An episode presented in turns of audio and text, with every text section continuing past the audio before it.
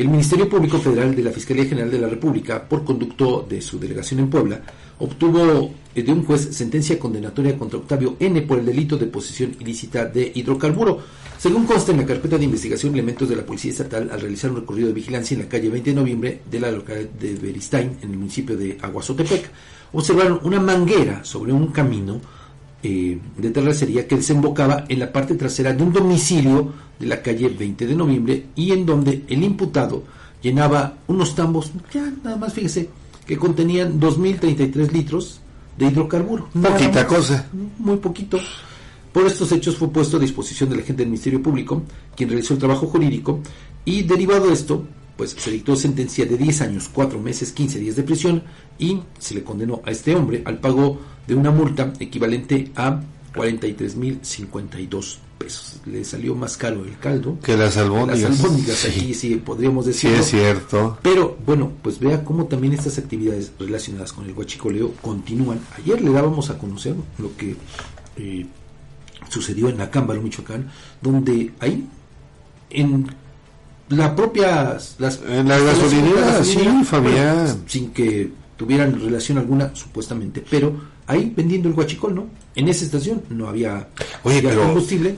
Y, y, y, los trabajadores, el empresario, como para denunciar estos actos, Fabián. A, a ver, Edgar, ahí yo lo podría entender de esta manera. Es decir, eh, por el temor a sufrir algún acto de violencia, quizá no denunciar. Y mejor Puede ser, tienes razón. sí, sí, es cierto. Porque además ve en dónde es, en Michoacán. Hay que recordar cómo está la violencia en Michoacán. Entonces, yo quiero pensar que por eso mejor, ¿sabes qué? Pues sí, aquí sí aplicaron la máxima del salinato, ¿no? Ni te veo ni te oigo.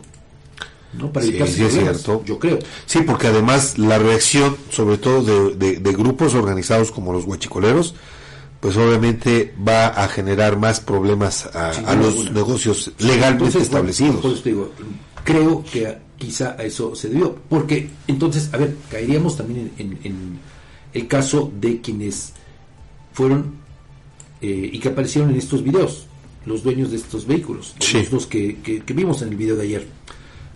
También tendría que haber una denunciado en todo caso esa práctica ilícita, pero al y aquí dejo la pregunta, ¿al comprarles el combustible se vuelven cómplices?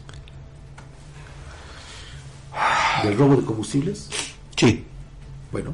Eh, es que si no, no, si no hay demanda, ¿cómo va a haber oferta? Por eso, pero entonces aquí también ellos tendrían que ver en todo caso, independientemente de su necesidad de combustible, tendrían que haber denunciado el hecho. Claro. Claro. Y fueron copartícipes del Por supuesto, sí, porque al final de cuentas, al, al comprar, es, es, es, como el caso también de las drogas, ¿no?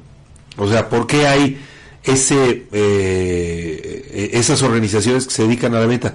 Pues porque hay quienes la consumen.